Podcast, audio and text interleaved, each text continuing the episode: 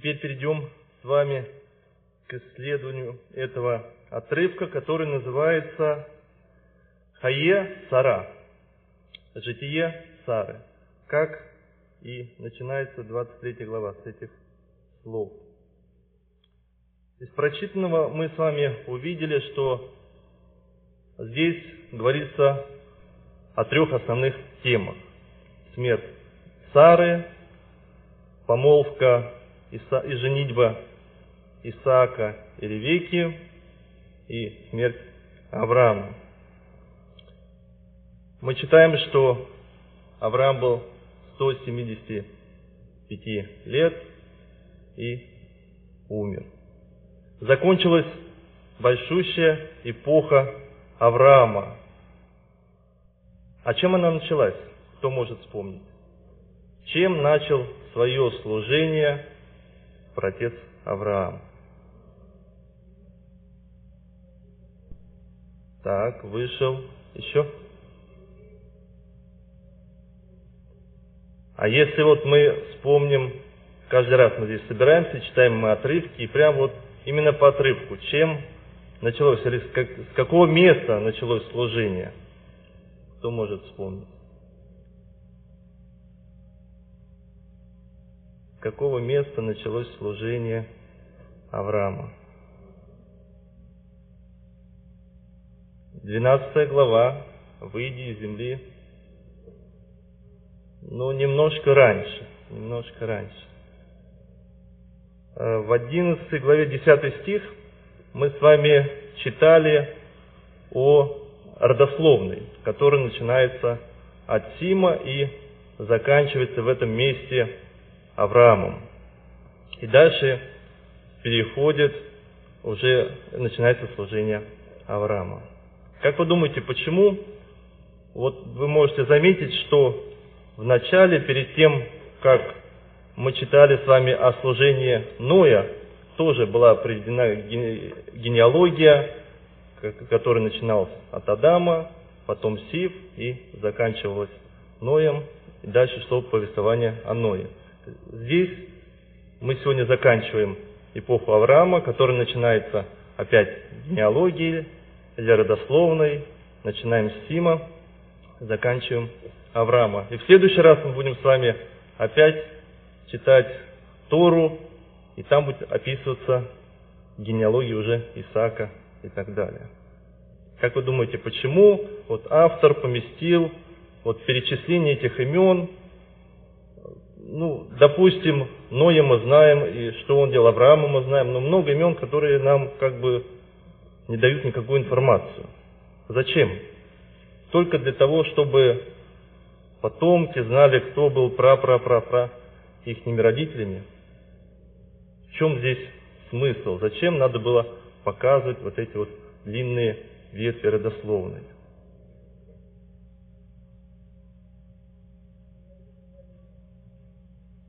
Еще раз.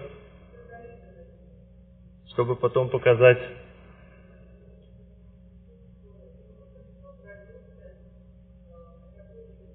Хорошо.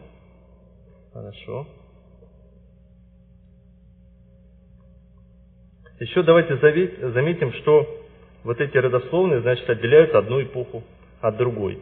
И в каждой эпохе есть определенные личности, которые несут какую-то очень важную весть. И вот как в истории с Авраамом, его эпоха начинается с Сима. Кто такой был Сим, кто помнит? Сын Ноя. Да? Э, Ной, его эпоха начинается э, со слов, когда у Адама и Евы родился уже третий сын. И кто помнит, как его звали? Его звали Сив, у Сифа родился Енос, и написано, и с того момента начали провозглашать имя Господня. Мы читаем про Ноя, мы читали с вами про Ноя, где говорится, что Ной был праведным перед Богом, ходил перед Богом, провозглашал имя Господа. Когда после потопа сошел на землю, первым делом что он делает? Строит жертвенник и опять провозглашает имя Господня.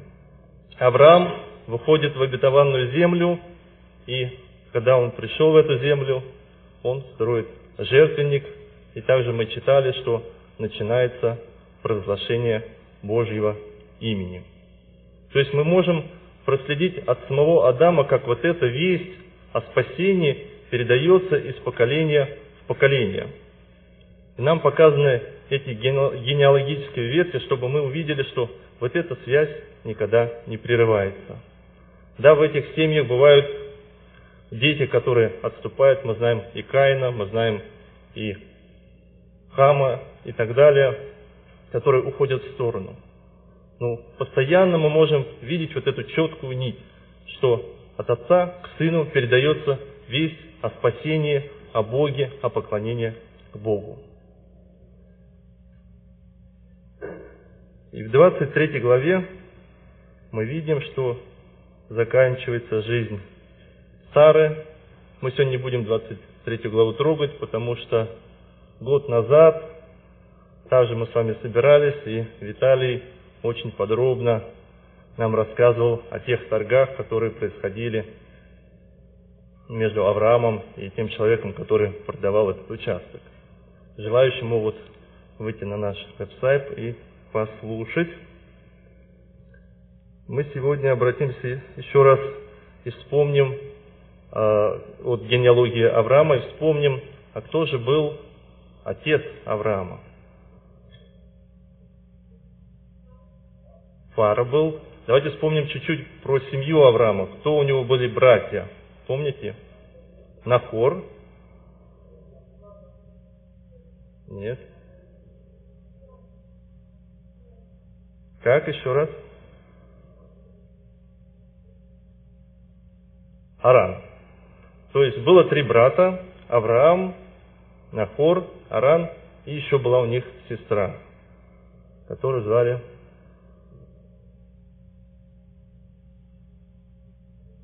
которую звали Сара. Все правильно.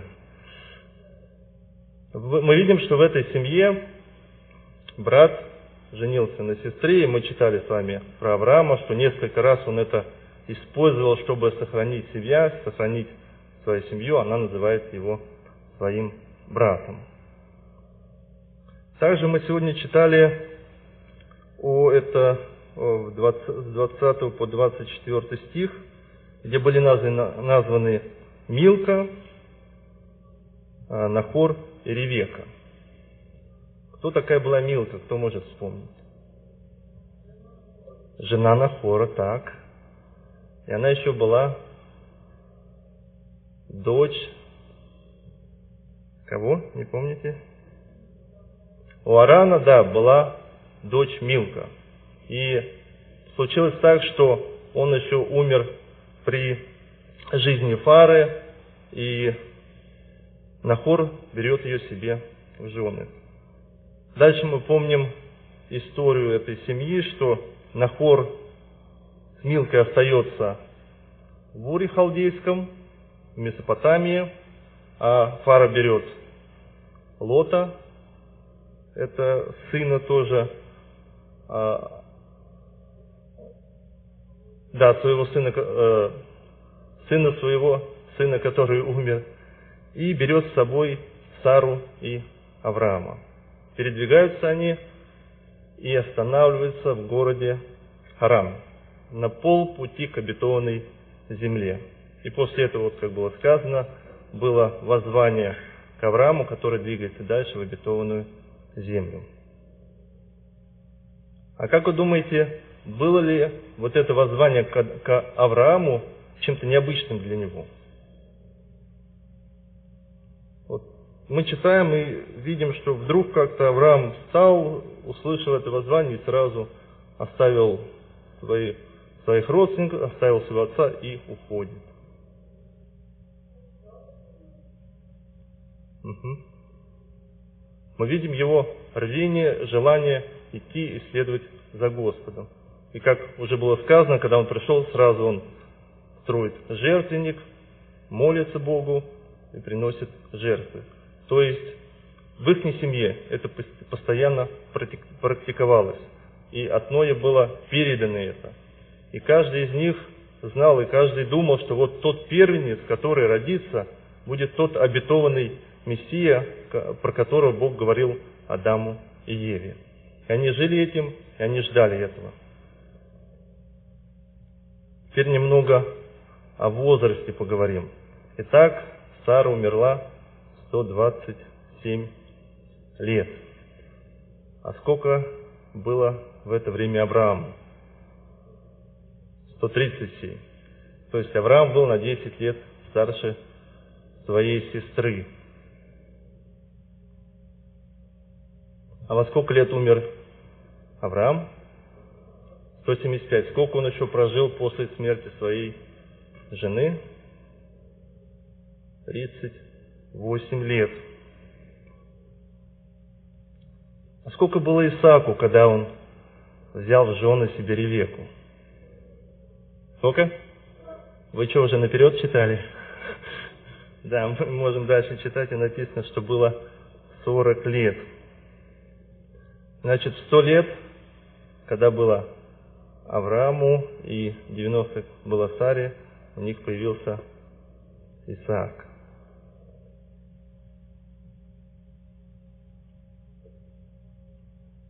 Но мы читаем, что, ой, мы с вами порассуждали, что 137 лет было, когда Ревек, о, Сара умерла.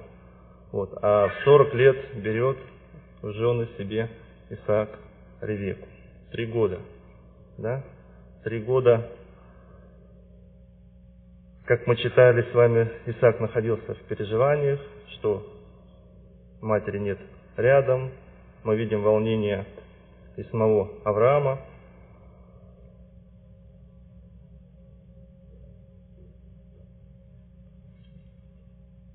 Так, теперь давайте перейдем с вами непосредственно к 24 главе, которая следует как раз после того, как уже Сара была похоронена, земля была куплена. И мы читаем про волнение Авраама, о его переживаниях. Он вызывает своего, написано второй стих, э, своего раба, старшего в его доме и который управлял всем имуществом. Вероятнее всего, это кто был? Вероятнее всего. М? То есть помните ту историю, что Авраам не знал, что делать, детей у него не было и хотел передать все своему, свое имущество Элизару, своему как бы на того, на кого он мог положиться больше всего.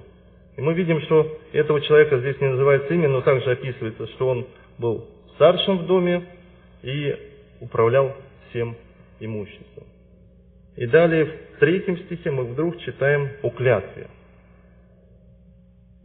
Авраам клятвенно просит у этого раба, что тот пошел и нашел жену для Исаака.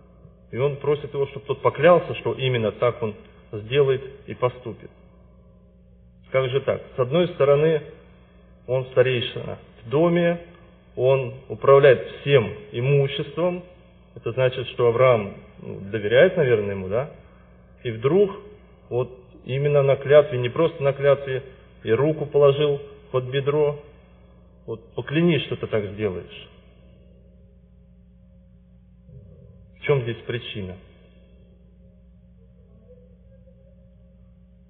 Смотрите, что духовная сторона жизни настолько важна для Авраама, что он просит поклясться. Человек обладает всем имуществом, за всем смотрит.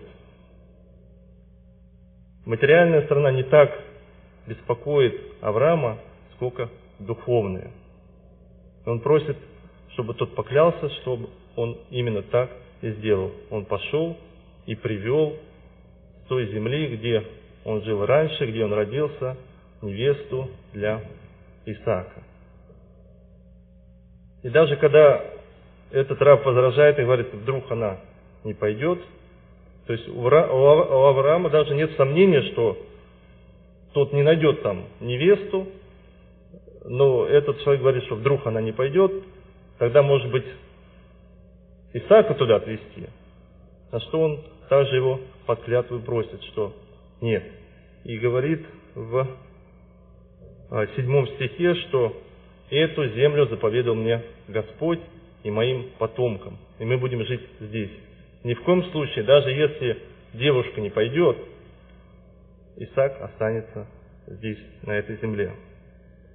И дальше, в конце седьмого стиха, мы читаем такие замечательные слова. Он пошлет ангела своего, говорится о Боге, пред тобою, и ты возьмешь жену сыну моему Исааку оттуда. То есть он знает, что Бог избрал его, чтобы Авраам нес вот эту весть о спасении о Боге. И он знает, что Бог заключил с ним завет и сказал, что от тебя произойдет множество людей. Он знает, что Исаак один не может этих людей произвести, необходимо второй человек. И он знает, что этот раб пойдет, и он приведет эту женщину. И говорит, что Бог будет с тобою. Насколько тесны и глубоки отношения Авраама с Богом. Теперь мы давайте с вами поговорим, а какие были отношения или какие опыты ощутил вот этот раб Элизар, выполняя вот это ответственное задание. Я не знаю точно, какое расстояние от Израиля до Месопотамии, ну, наверное, десятки-десятки километров. Что-то такое, я припоминаю, может быть, тысячи две-три километров. И вот он снаряжает экспедицию, 10 верблюдов, и они отправляются туда в поиске невесты. Не знаю, как долг был этот путь туда и обратно, но, вероятно, на верблюдах особо быстро не, не съездишь. И вот он отправляется, и мы видим первое его взаимоотношение с Богом, когда он приходит на это место, и мы читаем в 12 главе молитву этого раба, этого слуги Авраама. И здесь написано не просто молитва, написано, что он разговаривал с Богом. Он пришел на это место, у него в голове созрел план, и он в разговоре с Богом выливает вот этот свой план, что у него на душе. Каким образом ее найти? Как? И он поясняет, что вот если придет девица, и я попрошу воды, она мне напоит, но не только меня, еще и верблюдов сама напоит, вот тогда это она. И происходит чудо. Написано, даже не успел он договорить вот эти слова. Вдруг идет девица, красиво видом, он догоняет ее, просит ее воды, и что случается? И ему дает, и верблюдам дает, чтобы они все напились. И дальше мы читаем, что и приглашает его в дом, и бежит еще и заранее предупреждает своих близких, чтобы они подготовились. Это ошеломляет Лизара. Мы читаем 21 стих, написано, «Человек тот смотрел на нее с изумлением в молчании, желая уразуметь». То есть настолько это его поразило, что только он помыслил, вот если бы так произошло, вот та девушка, которая даст мне пить, вот может быть это она, и вдруг она приходит, и ему дает, опять скажу, и верблюдам дает 10 верблюдов напоить. Это не просто. И написано, вот описывается как бы характер этой девушки. Написано, и она не просто носила ведрами, она бегала. Написано, и побежала, чтобы принести воды. И верблюда напоить, я не знаю, сколько он выпивает за раз. Вот, ну, представьте рвение этой девушки. Да, она еще не знала. Вот. Я думаю, что изумление еще было не только поэтому, а у него возникает вопрос, а кто она такая-то? Может быть, не стоит так вот с Богом дашь на дашь, вот она не она. И первый вопрос, который он задает, а ты кто? Я не представляю, какая у него радость возникла в душе, когда он вдруг услышал, что это вот именно та. И мы видим его реакцию на ответ Божий, это 20 6 стих, написано, он преклонился и поклонился Господу. И слышим опять его молитву. То есть, как четко Бог и как быстро ответил ему. И этот ответ, ответ был намного шире и глубже, чем он мог себе, мог себе представить. И мы читаем 27 стих. «Благословен э, Господь Бог, господина моего Авраама, который не оставил господина моего милостью Своею и истинную Своею. Господь прямым путем привел меня к дому брата господина моего». Для Изавеля это было чудо. Шел долгий путь и напрямую попал в то место, куда нужно, и как раз увидел ту девушку, которую нужно.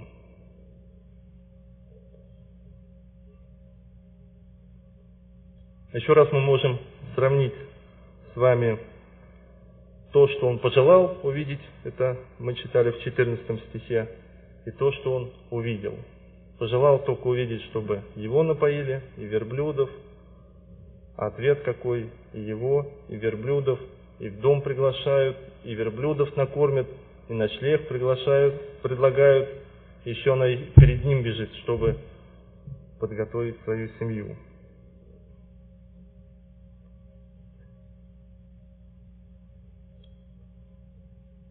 Это тоже показывает, какие были отношения у Авраама с Богом насколько Бог дал ему видение, что надо так сделать, и что этот раб пойдет и приведет именно ту, которая была обетована, и что он ее найдет. И как раз она будет подходить для того, чтобы вести вот эту дальше линию, вот это вот поручение Божие, для того, чтобы образовался народ израильский. Теперь немного поговорим о семье Ревеке. Здесь мы узнаем про Лавана. И это не случайно, потому что дальше, в следующие дни, мы еще раз его встретим. А как вы думаете, насколько духовна была эта семья? Видим ли мы из текста, что что-то было у них, осталось у них от праотцов? Авраам ушел, Фара ушел, Нахор живет на как бы своей родине.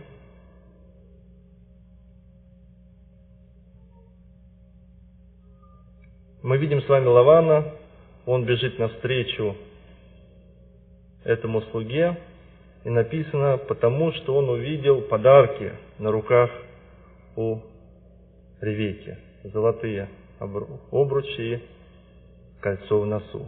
У нас написано серьга, тоже Виталий это место комментировал в свое время. Там не о Сергее идет речь, а, а что-то, что в нос вставлялось. Не знаю, что это могло быть. Вот. И первое, что произносит Лаван, увидев э, этого слугу, благословенный Господом. Интересно вот это воззвание, благословенный Господом. Это устоявшееся выражение, выражение в Библии, и оно либо звучит «Благословен Господь». Помните, когда Авраам встречает Мелхиседека, то Мелхиседек говорит «Благословен ты Господом», и тоже произносит вот это выражение «благословение».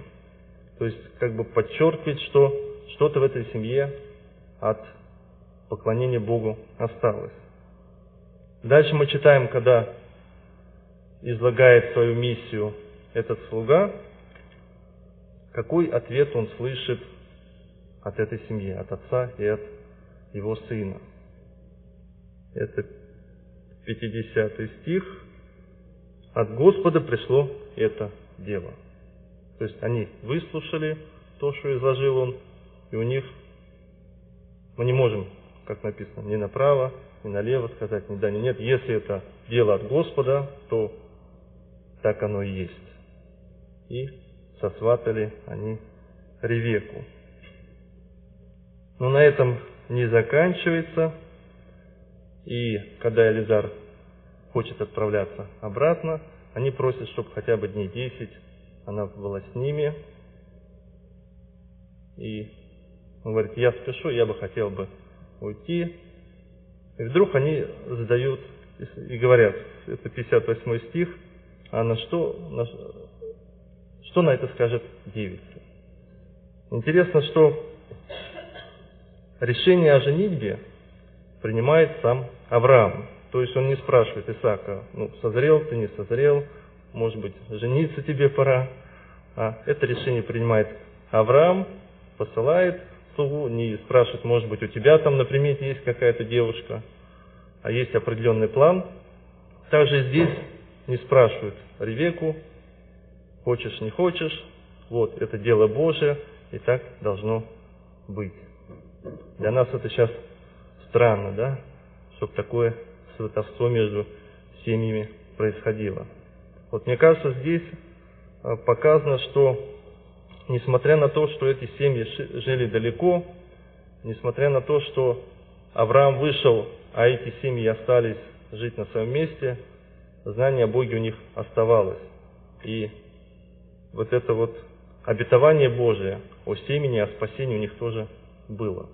И существовала какая-то связь между ними, потому что мы знаем, что после того, как э, умерла Сара, написано, что вот, оказ... нет, перед 23 главой, в конце 22 главы, да, после того, как э, Исаака Авраам хотел принести в жертву, написано, что оказывается, вот, и у его брата и у Милки тоже родились дети. То есть он каким-то образом об этом узнал. То есть существовала какая-то связь между этими семьями. Следующий интересный момент и последний сегодня. Мы видим, что когда они отправляются в путь, как я сказал, не знаю, как это было долго, но мы читаем, что Исаак находится в поле – и написано, 63 стих, что он отправился ночью в поле поразмыслить. Вот это слово, которое здесь переведено как «поразмыслить», единственное в Ветхом Завете, есть много толкований этого слова. Помолиться, пообщаться, перевод, который используют а, евреи на русский язык, у них там написано «помолиться» у нас написано поразмышлять. То есть Исаак не знал, когда вернется и с каким результатом. Но он ходил постоянно и молился, общался с Господом, чтобы увидеть картину будущего, что же с ним произойдет и что будет дальше. И, наконец, он встречает Ревеку, и написано, и отвел ее в шатер Сары. Почему за это время не мог подготовить свой шатер. Почему не вернулся? Написано, что он пришел из страны полуденной. Почему не вернулся обратно? Почему именно вел, вел свою будущую супругу в шатер Сары? Как вы думаете?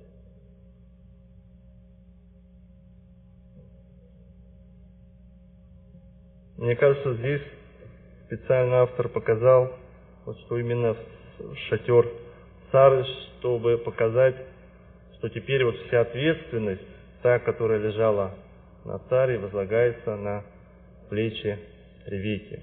И как в следующий раз мы будем изучать, мы видим, что она игла, играет э, далеко не последнюю роль в жизни Якова. Да, помните, что произошло? То есть там больше роль даже не сам Исаак играет, а Ревека. Поскольку вот здесь показано, что важна роль женщины, также и женщины как спутницы жизни.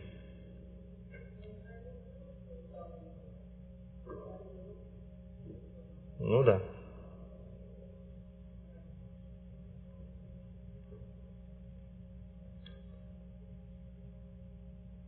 Подведем некоторый итог.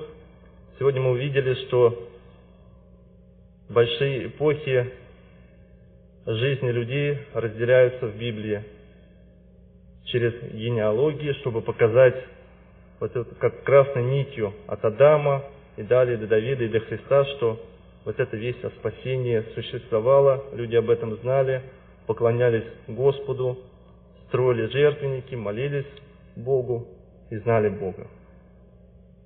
Мы видим, как ответственно люди подходят к женитьбе, когда знают о своей роли жизни и о том завете, который заключил Бог с Авраамом. Интересно, что и сами родители Ревеки об этом тоже знали. И когда они ее отпускают, э, они произносят слова благословения над Ревекой. Это 60 стих. «И благословили Ревеку и сказали ей, «Сестра наша, да родятся от тебя тысячи тысяч, и да владеет потомство твое жилищами врагов твоих». Те же самые слова, которые были сказаны Аврааму и Саре, что вот от вас произойдет столько, сколько звезд на небе. Этим местом я бы хотел закончить сегодняшний отрывок.